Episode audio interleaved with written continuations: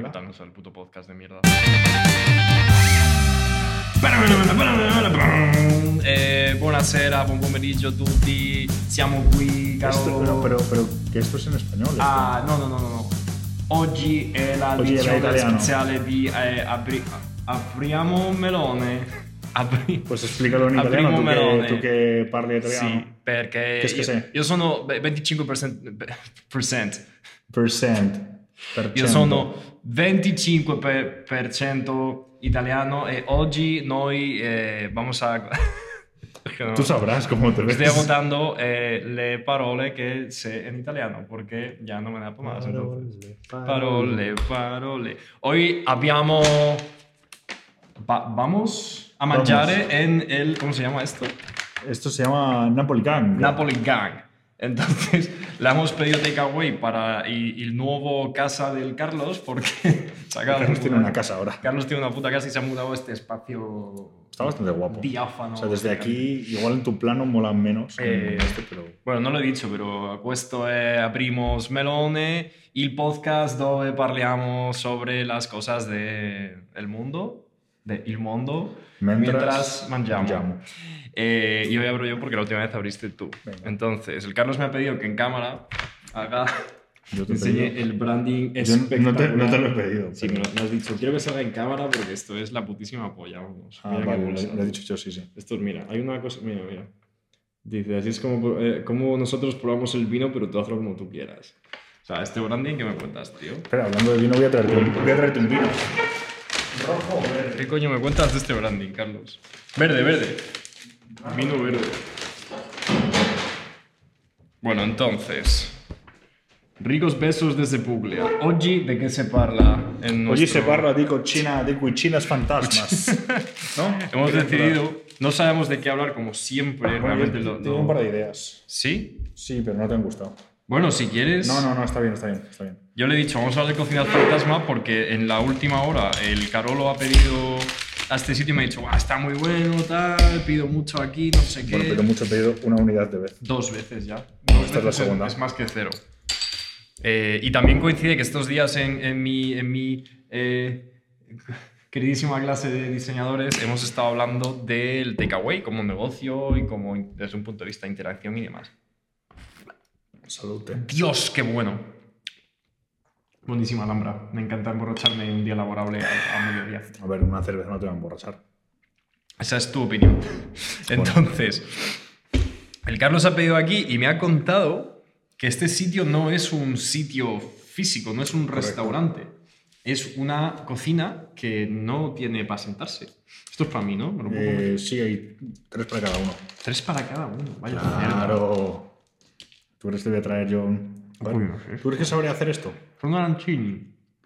Come. Hace arancini con cosas. Bueno, Ay, tengo que quitarme unas gomas. qué pringao. Ento- Entonces, Bueno, pues mira, me... mientras haces esta gestión, yo hago Listo. la intro. Vale, continúa. Pues este sitio no tiene para que tú vayas y te sientes. Este sitio es una cocina. Correcto. Está aquí en medio del mm, espectacular barrio de. mm, ¿Qué barrio es este? Tetuán. Es mi primer día aquí. Bueno, has vivido aquí un tiempo. ¿eh? Desde que dejé de vivir aquí, quiero Ya. decir. Tetuán. Eso creo que es el jamón que querías. Me cago en Dios. Buah.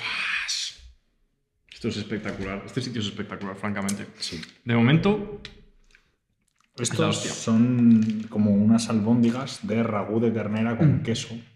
son espectaculares. Mm. Bueno, el caso es que a este sitio no puedes ir, te lo tienes que pedir para comer en casa. Entonces, estábamos aquí pensando de qué hablar y hemos dicho, oye, las cocinas fantasma son una cosa. Eso sí lo sabéis. Lo cuentas tú, haces la intro mientras Es que lo de yo la cocina fantasma. disfruto de esta Pues increíble el tema de las cocinas fantasmas que básicamente, en lugar de abrir un restaurante entero, Mm. abres un local como si fuese esta casa, lo haces full cocina y solo hay cocinas. Entonces no hay restaurante, no hay sitio, hay 3, 4, 5, 6 restaurantes, restaurantes que comparten una cocina. Y, o sea, no tienen como sus espacios, está eso bastante bien montado. Pero, vamos, básicamente que comparten el espacio de cocina y entonces no tienen que tener gastos específicos de Mm. local, sino que esos los comparten. Y eso la verdad es que está súper bien a nivel de precio para las, para las propias cocinas. De hecho, parece que algunos hosteleros, Mm. hoy he incumplido otra vez la norma de informarme porque he dicho, vamos a hablar de algo de lo que no tengo ni puta idea. Solo me leí un artículo hace un mes en el diario porque mm, en mi barrio, en ¿Qué diario? El diario, el diario, el diario, El diario el diario, es. el diario, punto es. Vale, vale. En, en- que por cierto, les pago euros todos los años, dadles dinero, necesitan financiarse con moneda de euro. Em, prensa independiente, hashtag activismo, no sé qué. El caso, que vi que en mi barrio en Delicias hay mucha movida con lo de las cocinas fantasma y yo no sabía qué era. Entonces, bueno que hagamos un podcast porque igual mucha gente es como yo, hace un bueno, como yo ahora mismo, que sigo sin saber lo que son. Pero me enteré un poco de cómo va la peli. Me he enterado también de que hay restaurantes que como no han levantado cabeza mm, con la crisis del COVID, lo que hacen es que alquilan su cocina a Peña, que a lo mejor son hosteleros, que a lo mejor no tienen un local físico, para que cocinen ahí y lo usen solo como takeaway. Correcto. Entonces, hace unos años nos preguntaban a Carlos y a mí, que dimos una charla en un sitio de emprendedores, hablábamos de prototipar software y una tía nos dijo, ¿y cómo prototipo un restaurante? Y le dijimos, "Pues, ni puta idea, prima. O sea, honestamente, le dijimos, como haz comida en tu casa y dásela a probar a gente, yo qué sé, pero eso es altamente irregular. El caso es que se ve que la gente en, en UK eran más listos y se inventaron lo de las dark kitchens, que es esto. ¿Cómo prototipo un restaurante? Pues me invento una marca loquísima. em, Esos son stickers para el casco de su, de su moto. de mi patín de mierda. Y como no tengo local, pues uso el local de otra peña, ¿no? Y me hago... Correcto. Es el coworking de las cocinas. Es el puto coworking de las Es cocinas. el coworking de las cocinas. Yo estoy flipando, la verdad. Está súper bien. Ahora vas a ver la pizza, ¿eh? Porque la pizza está muy buena. No, me voy a dejar la mortadela para luego. Lo que tú quieres, déjalo si Esto, quieres esto para es merendar. el snack. Buah, chaval. Está, mm, Impresionante. tiene buena pinta. No vale mucho más cara que en el súper, ¿eh? ¿Dónde está? Bueno, vamos a abrir las pizzas. Abre una y abre la otra. Mamá. Tenéis que ver el, el packaging. Si estáis Esta es la que tú has esto, pedido. es la puta polla. Esta es la la que iba a pedir, sí. Impresionante. En cámara. Y esta es la que Perdón por el pedido. Hay que Pero- cortar y no tienes cubiertos. ¿Tienes una navaja? Mm, igual sí. Ya que vives en Tetuán, deberías, deberías comprarte una. Por, por lo que sea. Igual en la mochila. Si la mochila lleva una navaja. Si no, pues me hago un burrito y me la como, ¿eh? Me la pela. Eh, no hay. no. No hay navaja, Te pues. recomiendo que la partas así un poco a la mitad. Esto va a ser increíble. Es que literal que el Carlos se ha mudado como hoy, ahora mismo. No tengo ni cama. No hay ni cama todavía para dormir aquí en el... No sé. En fin. Que no hay, ¿no? Tengo esto. sirve. ¿Qué coño es eso? Es un es para untar. Para untar. No he traído cuchillos, pero eh, es que estaban en el coche los cuchillos. Nada, nada. Pensé que estaban en casa y no. No están están Bueno, en el coche. ¿Funciona? Yo he cogido este de madera. Y si no funciona es lo que hay, Carlos. O sea, he cogido este de madera para cortar con un palo. ¿vale? Vamos a gestionar. Este es el podcast de la precariedad. Cocinas fantasma y Cocinas, casas claro, claro, 100%, y casa sin cuchillos. sin- En fin, que... mm, No funciona. Resulta que... ¿Qué te iba yo a contar? ¿Tú sabes cosas de estas o te cuento yo Yo lo que sé yo algo, pero tú cuéntame lo que tú sepas y a partir Vale, de ahí te cuento trabajamos. lo que yo sé. Vale, pues te cuento que al parecer esta movida empezó cuando, no sé si cuando la pandemia, por esto de que muchos restaurantes tenían que cerrar y, y demás, y básicamente han estado funcionando muchos sitios como cocina, sin sillas y sin hostias, porque además me imagino que muchos hosteleros también estarían preocupados por el tema de no vamos a llenar esto de gente porque es un problema de salud público. O sea, yo no sé cómo es esto, eh, no tengo datos, pero hay como una opinión popular por ahí de, ah, los hosteleros les da igual, y yo creo que habrá de todo. Me imagino que habrá gente que habrá abierto por supervivencia, gente que habrá abierto porque se la suda el COVID, y gente que no haya podido abrir su negocio porque pues tu madre tiene 80 años y si pillas el bicho te la cargas.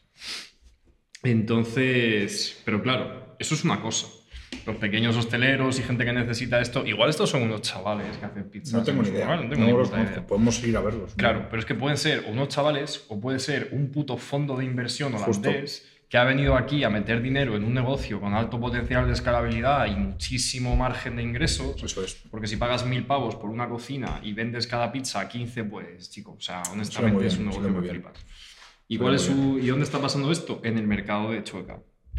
Eso es lo único que yo sé de las cocinas fantasmas, que es que es un mercado, no Mm. sé si sabéis, quienes vivís en Madrid y quienes no viváis, pues en Madrid eh, hay mercados con licencia, o sea, los gestionan ayuntamientos municipales y tienen licencias para, pues, para abrir puestos, ¿vale? Entonces hay fruterías y hay bares.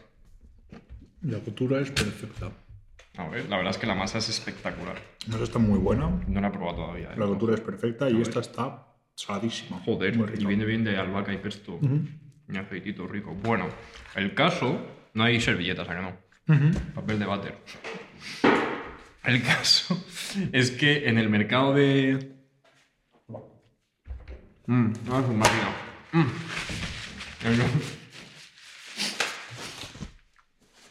En los mercados de Madrid, si estáis escuchando esto en Spotify o en cualquier plataforma, estaréis flipando, pero si podéis ver el vídeo, es un. Sí, este merece, este merece porque es la precariedad. Es lamentable, yo no llevo pantalones, así que. La precariedad está a ese nivel. En fin, que mm, son locales, o sea, son mercados que gestiona el ayuntamiento. Y lo que pasa es que tú puedes montar ahí tu puesto. Entonces hay fruterías de toda la vida y luego hay sitios hipster que te ponen una cerveza de 5 euros que son las que le gustan al Carlos. Entonces, eso está guay. Los tiburones también me gustan, ¿eh? Sí, a mí también me gusta. Pero pasa una cosa con esto, que es que eh, como el mercado, como algunos de estos mercados se han vuelto muy hipsters porque gentrificación, bla, bla, whatever, eh, se han vuelto bastante carillos. Y lo que ha pasado en el de Chueca, eh, que está en el centro de Madrid, es que toda la planta de arriba son zulos con Sí. un agujero en la puerta. No el tipo de agujero que os pensáis, estos son cocinas. Y entonces, básicamente, eh, tú vas y en algunas puedes han habilitado como unas mesas de mierda ahí y pues puedes pedir eh, en las cocinas fantasmas para comer en el mercado. Pero resulta que eso es una estrategia para cumplir con la licencia que es si quieres poner un puesto del mercado tiene que haber una zona para comer. Y han dicho pues ponemos tres mesas y aquí se come. Bien. Pero realmente son cocinas fantasmas y algunas de ellas mantenidas por... Probablemente con alquileres ridículos, ¿verdad? Sí, porque es municipal. Entonces, en el ayuntamiento hace poco se habló esto, que por cierto, lo, se quejó Maisun, que da la casualidad de que la conocemos, que es concejal de Más Madrid, si no me equivoco. Sí, ¿no? O no, sé- no sé, Más Madrid. Ignoro no sé toda cómo se la llama. que habido de la izquierda, ignoro cómo queda. El partido de la izquierda número 163 que hay ahora, porque ya no sabemos cuántos hay, hemos perdido el tracking. Seguramente mientras yo hablo se ha creado una nueva escisión de, de Unidas Podemos, no lo sé. el caso, de hecho, Pablo Iglesias ha hecho un podcast, ¿sabéis? Que dentro de poco se convertirá en. en- sí, sí, sí que podemos. El, el- como el Partido Comunista de España y el Partido Comunista de, lo- de las Tierras de España, que es el mismo partido. Bueno, en fin, ya sabéis. Esta es la Pablo- historia Pablo hecho un Pablo. Pablo Iglesias ha hecho un No se llamará Cerramos Melón, porque le mete un puñetazo en, la- en las costillas. No. De hecho, Yo no soy un tío violento, pero con el podcast no se juega. creo que se llama el puto podcast o algo así. El, O sea, el puto Pablo haciendo el puto podcast. Hay un vicepresidente del gobierno de España que se ha hecho un podcast que se llama el puto podcast. Bueno, todo bien. Bueno, no veo se llama algo tipo como el reto o el salto, alguna... Si nos estás escuchando, Pablo, que sé que nos escuchas, nos eres, escuchas. eres muy pretencioso. Es verdad que has llegado muy lejos, pero Y que tampoco has que... camino a mucha gente. Sí, pero realmente tampoco es que... No A sé. ver. En fin. Pero Que nada, que viene. que te vengas a yo podcast Lo voy a hablar de Ese es el point, ¿no? Claro, claro, vente al podcast hablar de política. Eh, como decía el caudillo, haz como yo, no te metas en política. Ese es el eslogan de no te metas en política, que es un programa. No es que esté haciendo ya apología. ¿Qué? Deja de mirarnos. No, no, no, no, escucha, Facu. Deja de mirarnos y ven. Mira qué pizza. No cae por Mira, la puerta. mira qué tío. pizza. Mira qué pizza. En fin. ¿Por qué era todo esto? Ah, porque Maisun dijo Correcto. Oye, tenéis unos zulos infernales ahí en un mercado municipal que básicamente sirven de Tapadera. fábrica ilimitada de pizzas para mandar aquí a los chavales. Y en verdad estos son espacios por donde la gente va a comprar su- sus naranjas, se toma una cervecita y demás. Y ahora pues no son eso. Entonces, ¿tú qué opinas de esto? Pues hombre, opino. mm, yo tengo opiniones muy cruzadas. Por un lado, me parece jodido para con los hosteleros tradicionales que ese tipo de modelos mm, estén atacando directamente su, su sector. Su porque, porque básicamente es que están haciendo lo mismo que ellos con una cuarta parte del coste. Ah, esto es mercado, amigo. Ya. Pero no. O sea, entiéndeme. Mm, El- la movida es esa. ¿no? Por una parte me parece feo Porque al final eso lo que está haciendo es contribuir con la especulación, contribuir con la gentrificación, contribuir con que este puto piso que debería haber costado la mitad cueste lo que cuesta. Y no es culpa directa de las cocinas fantasmas, No. pero, pero son un agente más Eso es todo parte del dentro mismo- del. Claro, sí, es un claro. agente más dentro de todo ese cambio grande. Sí, porque esto no todo el mundo puede pedir aquí.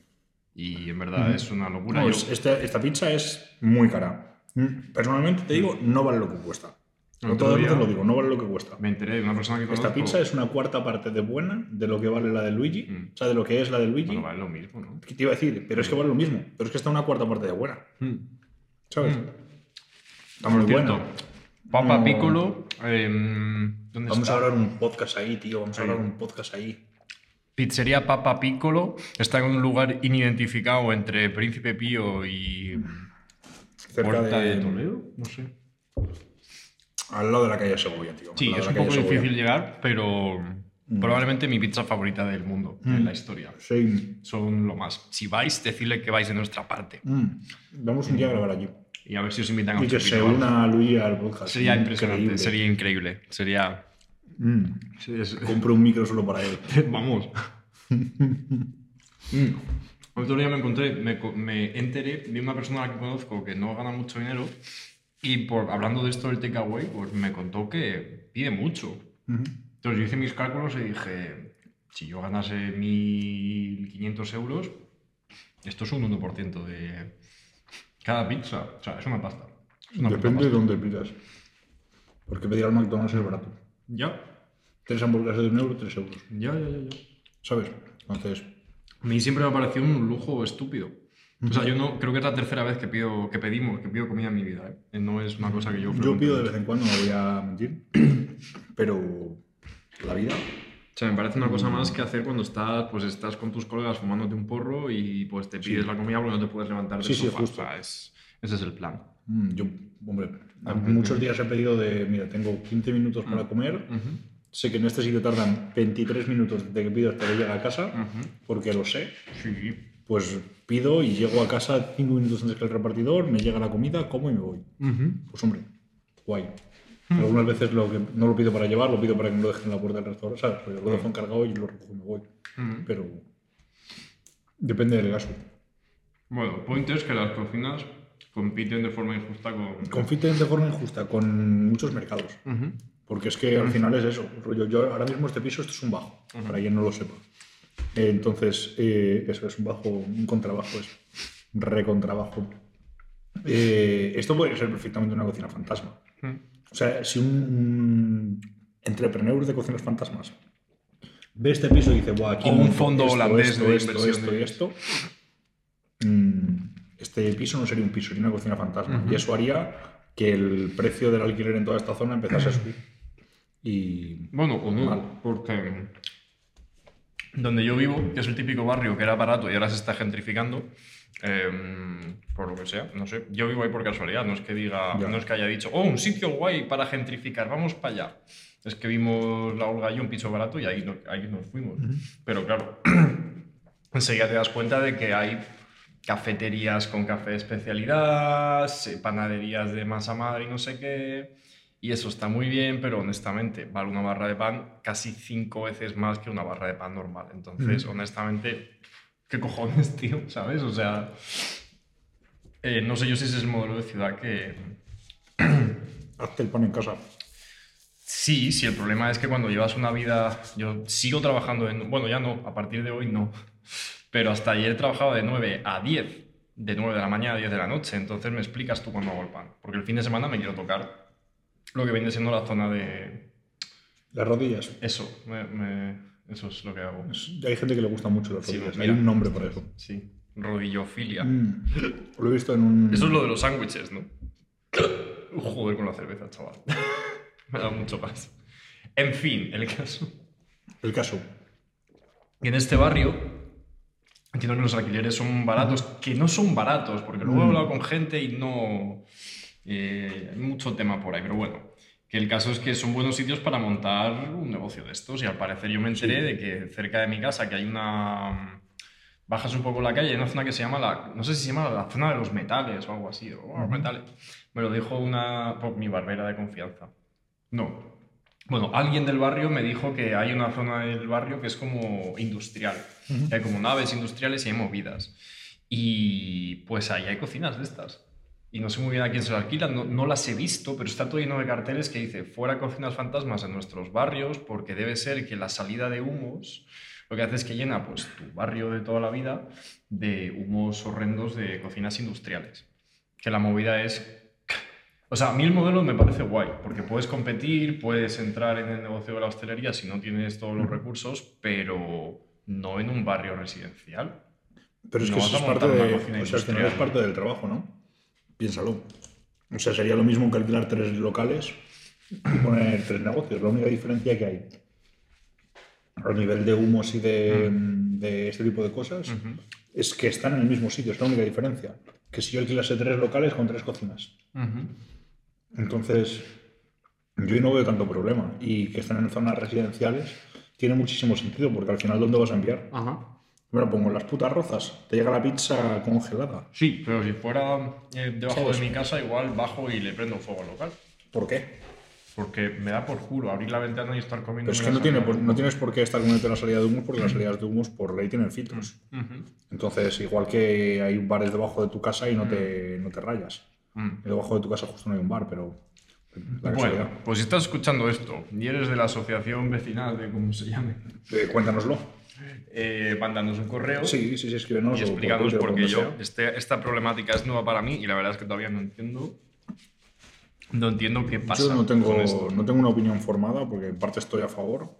Creo o sea, lo que hacemos en este es podcast es pegar escopetazos y a ver Justo, qué y pasa. a ver qué pasa. a ver no qué pasa. tenemos opiniones, solo os contamos cosas que vamos Claro. descubriendo en nuestro Entonces, si encontramos día. a gente que sí sabe y que sí tiene opiniones, lo que hacemos es traerlos a que nos lo cuenten. Como cuando vino, por por, ejemplo, cierto, Elena, cuando vino... Hace tiempo que no viene nadie porque hace tiempo que no grabamos. Sí, Así que es lo que- deberíamos es lo que invitar a, a Héctor a ver, o a Elena a ver qué está A ver qué tal invirtiendo ahora. Pues mira, de dónde la tengo que hablar el jueves. En fin, 23 minutos y no puedo marchar. ¿Ya está? ¿De pizza o de, de qué?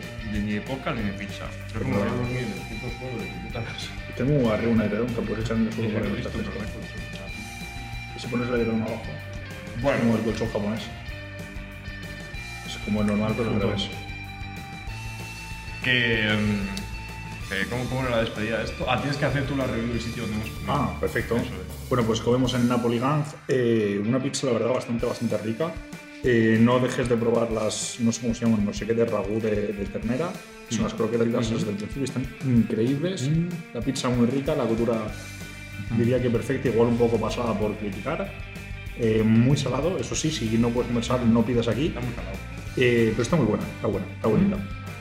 Check, muy cara para lo que es, pero merece la pena. Y la casa del Carlos, muy bien. No, una casa increíble. Ya será un tour 5 El estrellas, tour. 4 de 5. al sitio o a la casa. Al sitio. A casa 7.